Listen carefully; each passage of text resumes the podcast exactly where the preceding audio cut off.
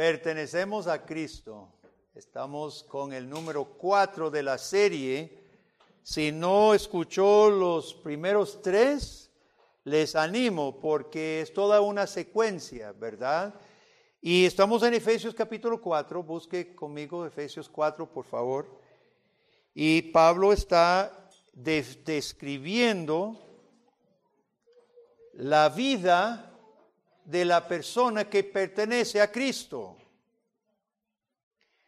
Y en Efesios hay tres capítulos, tres y medio anteriores describiendo la obra de Dios por nosotros. Ahora está describiendo la obra de Dios en nosotros. Por eso pertenecemos a Cristo y reflejamos a Cristo. Vamos a leer solamente empezando en 22 al 27. Efesios 4, 22 al 27, le animo a que tenga su Biblia abierta durante el mensaje. En cuanto a la pasada manera de vivir, despojaos del viejo hombre que está viciado conforme a los deseos engañosos y renovaos en el espíritu de vuestra mente. Y vestíos del nuevo hombre creado según Dios en la justicia y santidad de la verdad. Por lo cual, desechando la mentira, hablad verdad cada uno con su prójimo, porque somos miembros los unos de los otros.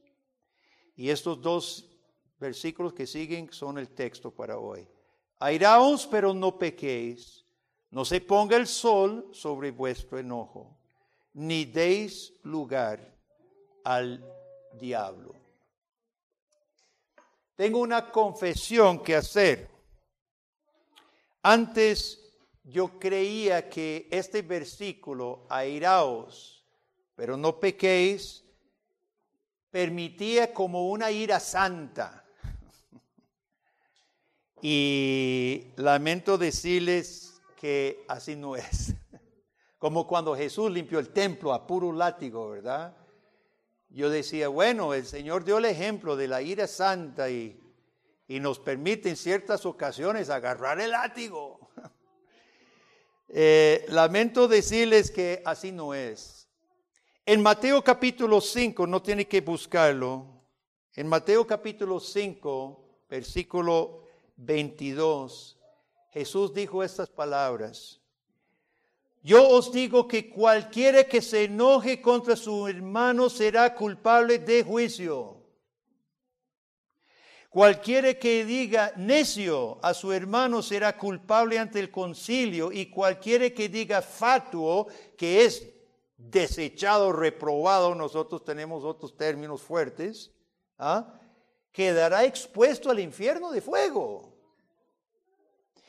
Entonces, hermanos, Pablo no está diciendo aquí enójese, pero tenga cuidado que no peque. Eso no lo está diciendo. Vamos a ver qué es lo que está diciendo. En todo el pasaje, si usted ha seguido esta serie, hemos visto que Pablo enseña que el cristiano tiene que despojarse del viejo hombre para vestirse del nuevo nos deshacemos de para ponernos a, ¿verdad?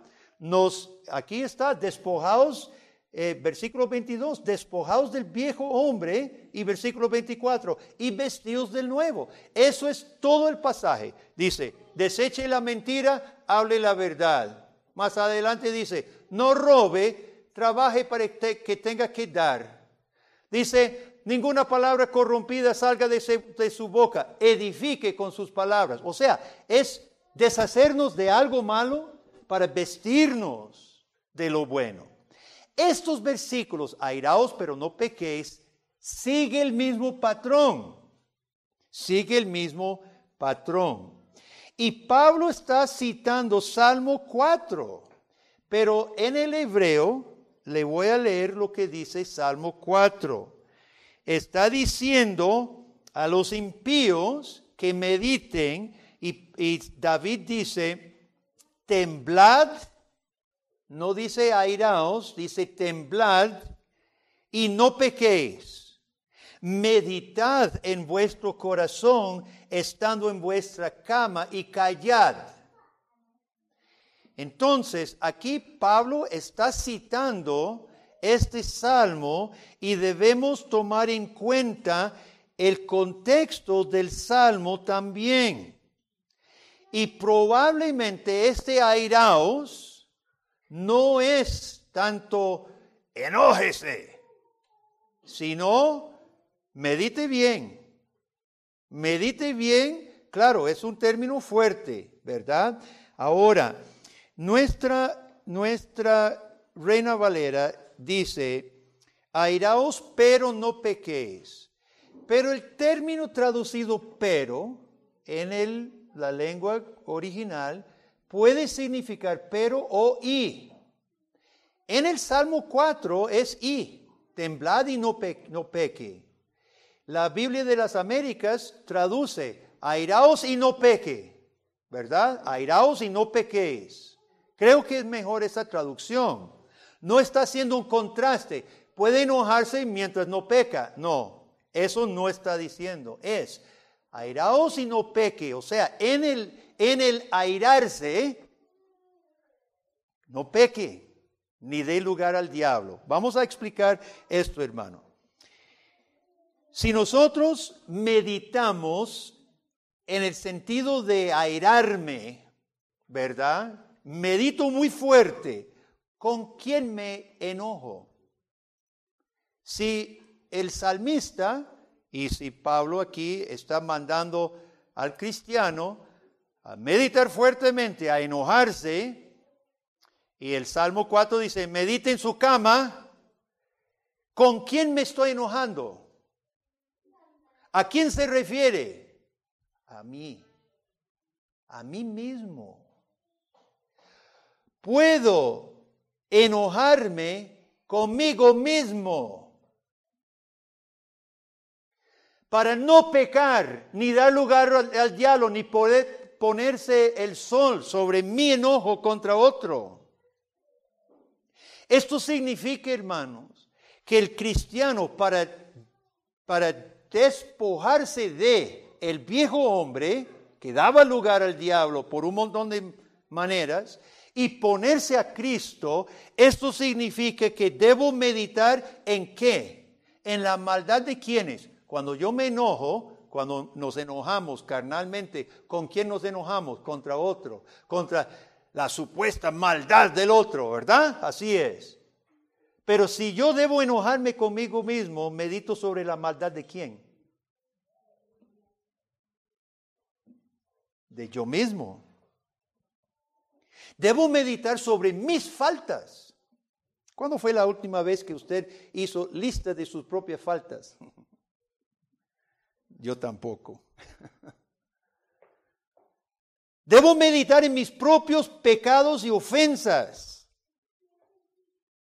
Los versículos que siguen mencionan mentira, robo, palabras corrompidas, eh, enojos, un montón de cosas en, este, en este versículo 31, amargura, enojo, ira, gritería, maledicencia, malicia. ¿Qué tal que meditemos sobre esas cosas, hermano?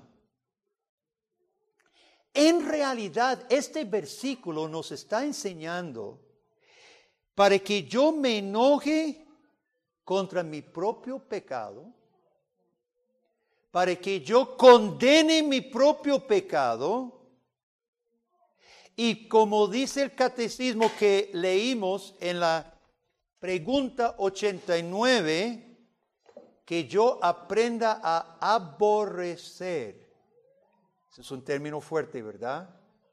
Si usted aborrece algo, a veces nos expresamos así con una persona. Uy, yo lo aborrezco.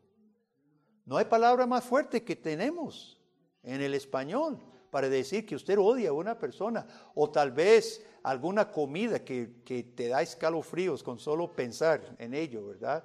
uy, aborrezco. Es, es el término fuerte. El catecismo utiliza ese término para enseñarnos lo que debe ser mi actitud contra mí, mis propias ofensas, mi propio pecado. Aprendiendo a aborrecer. Enójese, querido amigo, enójese consigo mismo. Enójese con sus propias ofensas. Este tipo de enojo Dios aprueba. El problema es que poco nos enojamos con nosotros mismos y mucho nos enojamos contra otras personas. Juan Calvino, un gran predicador, un gran reformador hace 500 años, dijo sobre este pasaje, dijo, nuestro problema es que pasamos demasiado tiempo, eh, pensamos, perdón, es que pasamos demasiado tiempo mirando las faltas de otros mientras olvidamos las nuestras. Si yo le preguntara, amigo, ven acá, eh, deme, eh, cinco faltas de alguna persona con que usted vive en la casa. ¿Cuáles son, cuáles son sus aspectos negativos? ¿Le va a costar sacar cinco? ¿Va que no? Puede decir fácilmente cinco, cinco fallas, ofensas, cosas feas que hace. Ahora le digo, deme cinco suyos. Tan fácilmente los va a tener a mano también. Bueno, posiblemente si somos muy honestos con nosotros mismos, pero muchas veces es muy fácil. Y yo como pastor, conversando con las personas, muchas veces, especialmente problemas matrimoniales, le digo, ajá, venga, entonces escuchemos qué es el problema. Bueno, es que eh, mi, pareja es así, así, allá hace esto, lo otro. Ah, ah, qué tremendo, qué terrible, qué tristeza. ¿Y usted qué hace? ¿Cómo? ¿Qué hago yo? Sí, ¿usted qué hace? No, de, no, soy perfecto tampoco. Em, nuestro problema, como dice Juan Calvino, es que pasamos demasiado tiempo mirando las faltas de los demás y no las mías. Y yo me incluyo. Este es nuestro problema, por eso está aquí en la Biblia. El enojarse contra otra persona, que incluye el resentimiento, incluye el rencor. Escuchemos bien, el rencor es simplemente la otra cara de la moneda del enojo. El enojo explota y grita y tira ollas. El rencor calla y odia en silencio. Pero es la misma cosa. Es la misma cosa, un corazón podrido. Porque el enojo y el rencor es un cáncer espiritual especialmente grave. Jesús dice en Mateo 23 a los fariseos, fariseo ciego, hay de vosotros, hipócritas, limpiáis lo de fuera del vaso y del plato, pero por dentro estáis lleno de robo, de injusticia. Fariseo ciego, limpia primero lo de dentro del vaso y del plato, para que también lo de fuera sea limpio. Jesucristo reclama el corazón y conoce su corazón y el mío. Y el odio y el rencor como dice Pablo, da lugar al diablo. Da lugar al diablo. Como dice Jesús, somos buenos para ir a ver la pajilla en el ojo del otro. El problema es que llegamos con qué en el propio ojo, una viga. Entonces llegamos ahí a, reclamarle al otro, Max, es que usted es, usted ofende. y yo con una viga, un tronco, en mi propio ojo? Ese es nuestro problema. Jesús lo señala muchas veces y aquí Pablo también lo señala. El enojo, el resentimiento, el rencor envenena a usted mismo y a lo otro contra quien usted está enojado. En Hebreos, estoy citando otros pasajes, hermanos, porque la Biblia permea esta, esta, esta advertencia. Oiga lo que dice en, en Hebreos capítulo 12. Mirad bien. Ojo. No sea que alguno deje de alcanzar la gracia de Dios, que brotando alguna raíz de amargura os estorbe y por ella muchos sean contaminados. Esto, esto no es jugando, hermano. Esto no es eh, mentiritas piadosas y, pecaditos veniales. Estamos hablando en términos humanos de alcanzar la salvación y no alcanzarla. Por lo que guardemos en nuestro corazón y la forma en que tratemos al prójimo. El veneno del rencor nos contamina a nosotros y envenena a otros. Y en este contexto, Pablo, volviendo a Efesios capítulo 4, versículo 15, ¿qué es lo que Dios quiere? Versículo 15, que siguiendo la verdad en amor, crezcamos en todo en aquel que es la cabeza, esto es Cristo. Cristo es la cabeza nosotros somos el cuerpo. ¿Y qué hace el rencor? En la iglesia envenena, enferma nos envenena personalmente, pero no se queda en mi corazón. Sale, envenena los de mi casa y envenena la congregación. Un hombre, para dar un ejemplo de lo grave de esto que la Biblia advierte, hermanos, un hombre puede enfermarse con una infección grave, supongamos, pero no quiere resolverlo, no quiere ser tratado. Otros le, animan a que vaya al médico, etcétera, etcétera, y no, insiste que no. Sube el dolor, corre la infección, finalmente cuando está tan grave que no aguanta, busca remedio, pero encuentra que la infección es tan grave que ya no hay cura. Esto es lo que advierte Hebreos y Pablo cuando dice, ni des lugar al diablo. El enojo, el rencor contra su hermano, contra su prójimo, es un cáncer que destruye espiritualmente, destruye. Y dice Hebreos, y por él, por ello, muchos han sido Muchos han sido contaminados. Entonces, ¿cómo vamos a pelear este enemigo tan terrible? ¿Cómo vamos a pelear el enojo pecaminoso con un enojo santo? Hay que pelear el enojo malo, el enojo pecaminoso con un enojo santo. Y como dice el catecismo, aprenda a aborrecer su propio pecado. Esto no es fácil, hermanos. Nosotros nos amamos a nosotros mismos primero. Por eso el mandamiento de Dios es amar a Dios primero, amar al prójimo segundo. Usted está en tercer lugar, ¿verdad? Es que nosotros lo tenemos al revés. Nos amamos a nosotros primero, segundo y tercero. Y después, si hay un poco de amor, hay que siga Dios y el prójimo, ¿verdad? Eh, nosotros necesitamos aprender una disciplina terrible, muy difícil aprender a aborrecer mi propio pecado. Y eso es difícil, porque es una disciplina que necesito pensar conscientemente. Esto no va a ser automático. El viejo hombre dentro de nosotros está luchando para que usted en este momento ni siquiera oiga, para que se distraiga, para que esté pensando en otra cosa. En este momento yo estoy seguro, así como estoy parado aquí, del diablo está intentando con el viejo hombre nuestro a que no pongamos atención. Nosotros necesitamos aprender a pelear esta, este viejo, esta parte del viejo hombre, rencor y enojo, ¿cómo?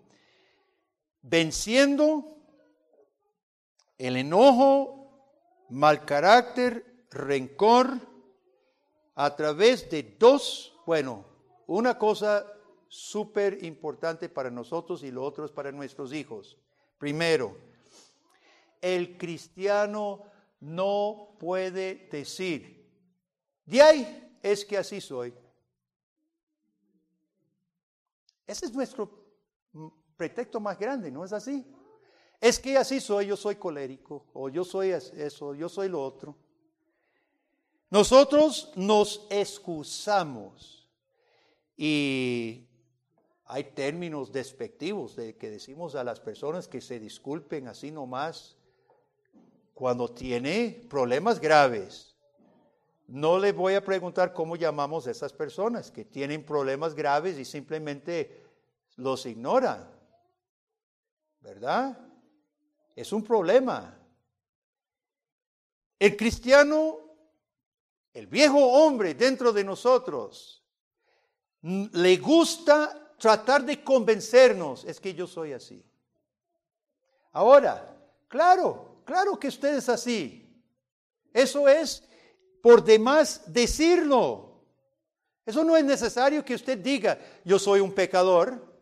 Todos somos pecadores. Para eso vino Jesucristo y para eso estamos aquí escuchando la palabra de Dios. Dejemos de decir yo soy así, ya lo sabemos. Todos sabemos que usted es lo que usted es. No hace falta que, que yo le diga a mi esposa es que yo soy así. Ella me va a decir, sí, amor, yo sé. Ese no es el punto.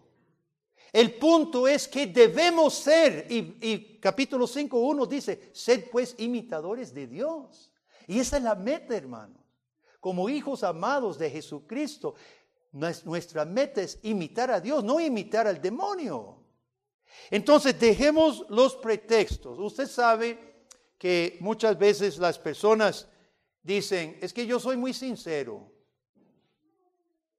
Entonces, con ese pretexto de que yo soy muy sincero, eso me permite decirle cuatro a cualquiera porque yo soy muy sincero y yo tengo que decir la verdad. Usted sabe una cosa, le voy a decir, las personas, muchas, casi la mayoría, que me han dicho yo soy muy sincero, son las menos sinceras.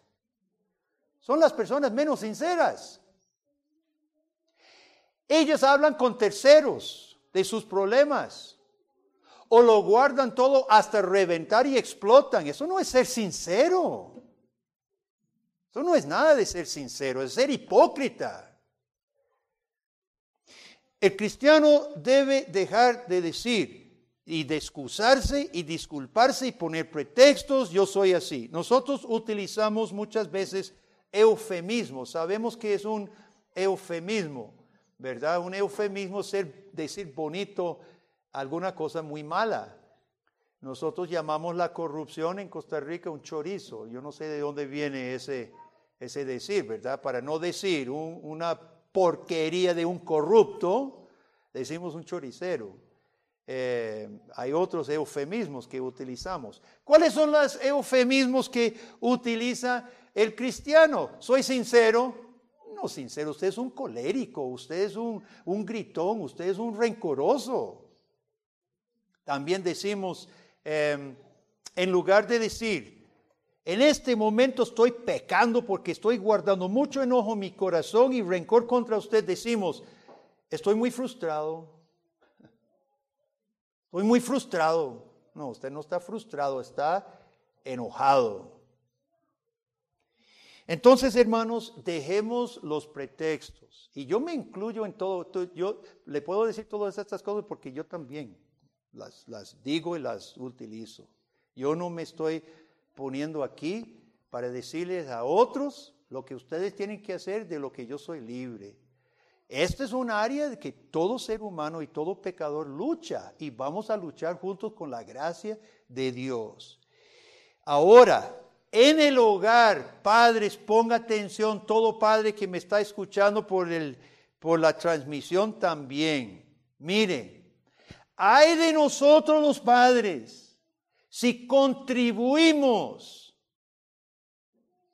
a que nuestros hijos nunca superaron su, lo que llamamos carácter. Vieres qué carácter tiene mi hijo. Y lo, lo dicen las mamás frente a los huilas como para defender un berrinchero.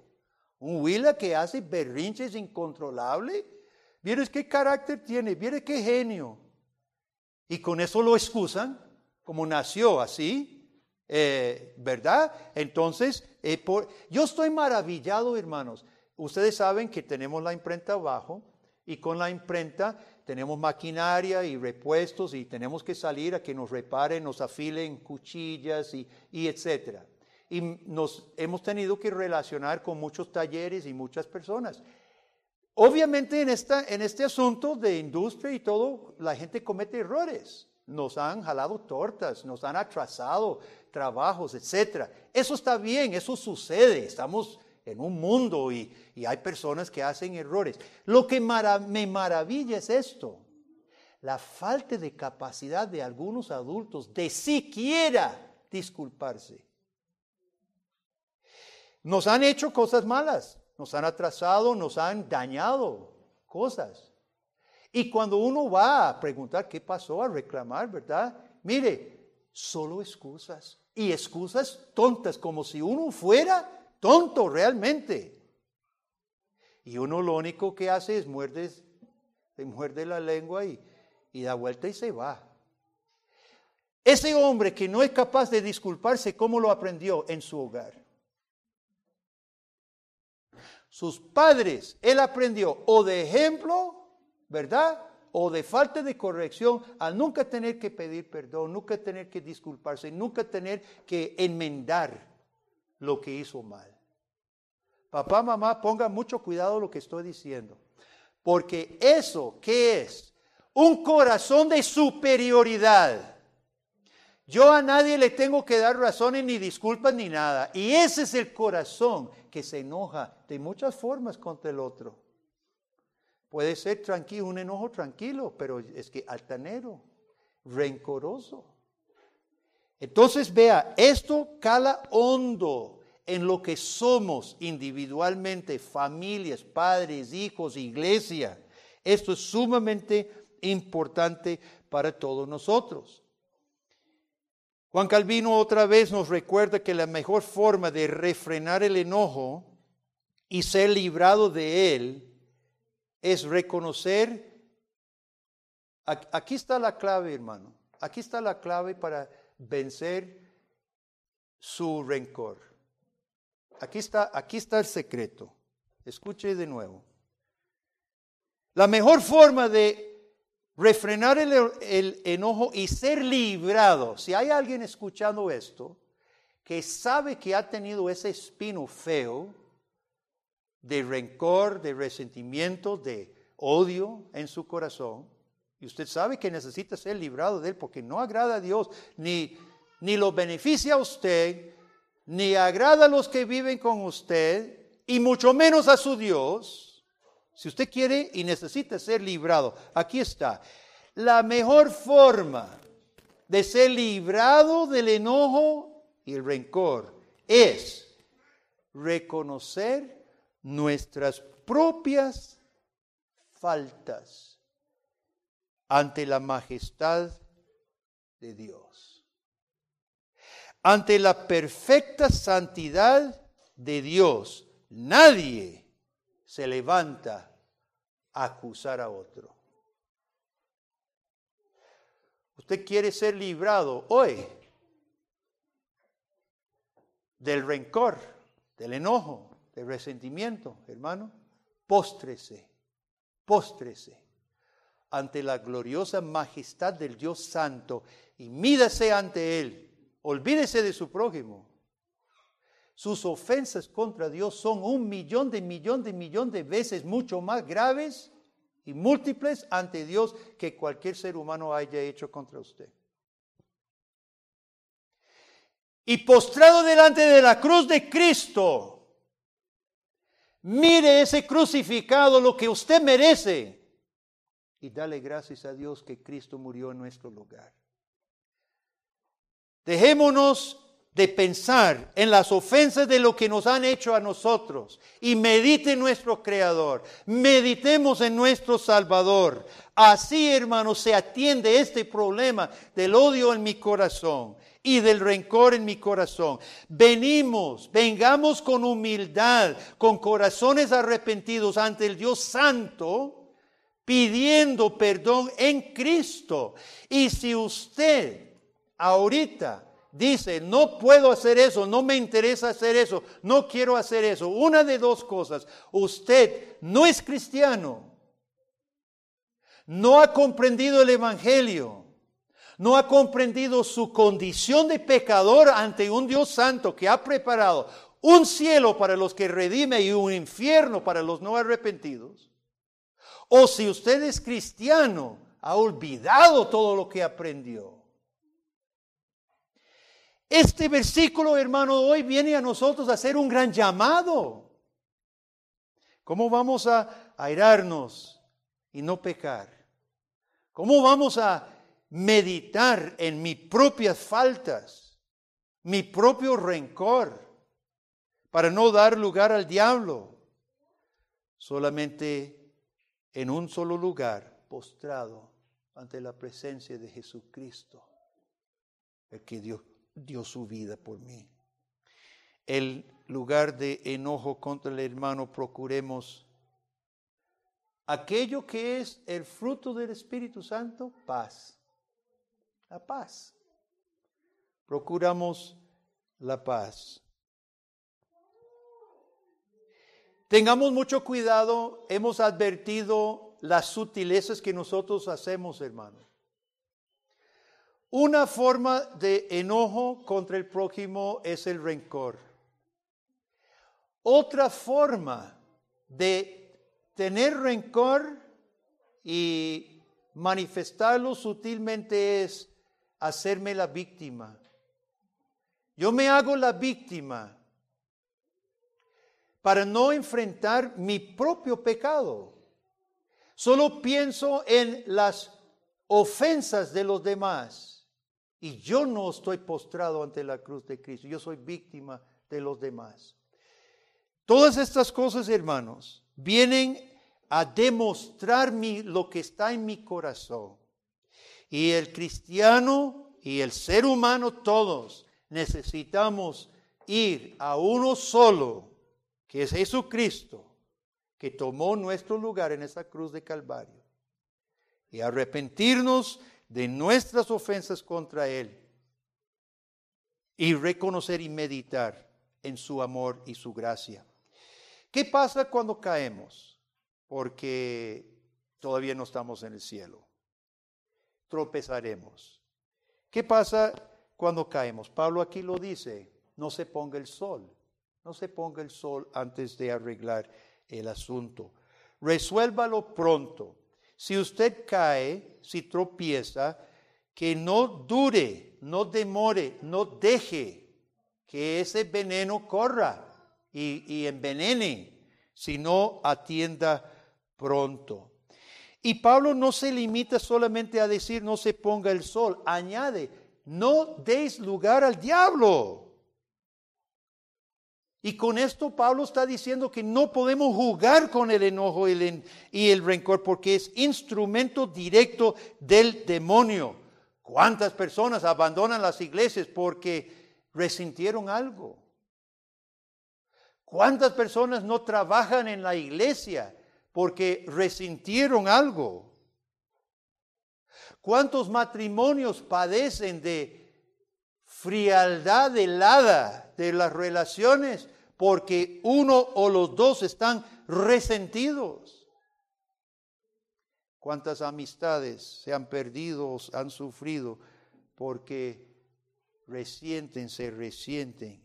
Mire, no da lugar al diablo, hermanos. Tiene la idea de cerrarle el paso hasta con, con medio violencia. Ciérrele el paso. Yo tuve la oportunidad de impartir un curso en una cárcel en, en, Ecuador, en Quito, Ecuador, pero de esas cárceles que parecen las, las películas de España de 1500, ¿verdad? Una cárcel inmensa de piedra, de pura piedra, los portones eran de madera de este tamaño de grueso con con unas cosas de hierro, unas bandas de hierro y unos llavines, ¿verdad? Y, tuvimos que entrar y, ahí con el asunto me demoré mucho y cerraron y no, no podía salir durante una hora, la hora de almuerzo, ¿verdad? No estaba encerrado para siempre, pero sí cerraron la puerta y no tuve libertad de salir. Y, nadie iba a pasar por esa, esa puerta. Era, era, bueno, bonita la cárcel, porque yo no tenía que estar ahí, pero era fea por dentro, ¿verdad? Era una cosa terrible. Eh, más o menos esa es la idea que hacemos con el diablo. Ciérrele el portón, ¡pum! Que no entre, que no pase. Hermanos, esto no va a pasar automáticamente. Que nosotros nos despojemos milagrosamente del enojo, del rencor, del resentimiento contra el, contra el prójimo. Eso no va a pasar automáticamente, solamente en una lucha consigo mismo, consigo mismo. Ciérrele ese gran portón al demonio para que no tenga lugar. Aquí sí vale la violencia santa con el demonio. Sea violento, hermano. Ciérrele el paso. Haga lo que usted pueda. dice Pablo, eh, dice Juan Calvino sobre estas, este versículo, estas palabras de no deis lugar al diablo. Dice Juan Calvino, las palabras de Pablo deben llevarnos a que se nos pare el pelo. Debemos tener miedo. Guardar rencor y enojo otorgan dominio a Satanás sobre nuestra vida de modo que nos hacemos esclavos de Él. La pregunta para nosotros es, ¿usted es esclavo del demonio o libre? ¿Usted es esclavo del demonio o libre? Todos nos creemos libres, pero la Biblia dice que no es así. El que obedece al diablo es esclavo de él. Y solamente Dios en Cristo te libra para amar y no odiar. El esclavo del diablo no es libre para amar, no puede, está atrapado. Solo Dios en Jesucristo que nos amó, en Él, al perdonarnos, nos otorga el espíritu de libertad, de paz, de amor.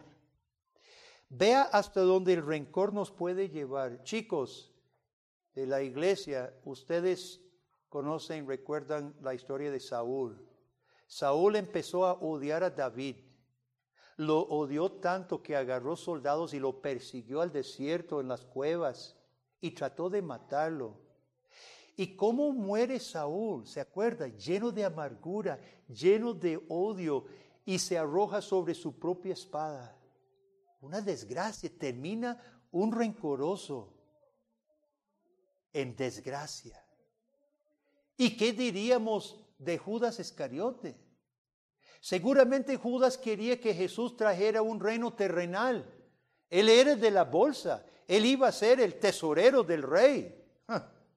Y cuando se dio cuenta que no iba a ser la cosa, llegó a poder traicionar al mismo Señor Jesucristo. Vea lo que el rencor y odio a lo que nos puede llevar. No se puede jugar con este asunto. Por medio de la palabra de Dios, Dios hoy nos está llamando a cuentas, a temer y a pelear duro con nosotros mismos, con nuestros hijos en la casa y junto con todos los hermanos. ¿Qué hacemos si nos hacen una injusticia a nosotros? Muchos hermanos me preguntan, y, pero me, me hacen injusticias. Sí, hermano nos hacen injusticias. Ahí podemos emplear la ira santa. No, hermano. No, hermano. Citando un proverbio de los 1500, que cuando alguien te ofende y usted vuelve a ofender, de un diablo se hicieron dos.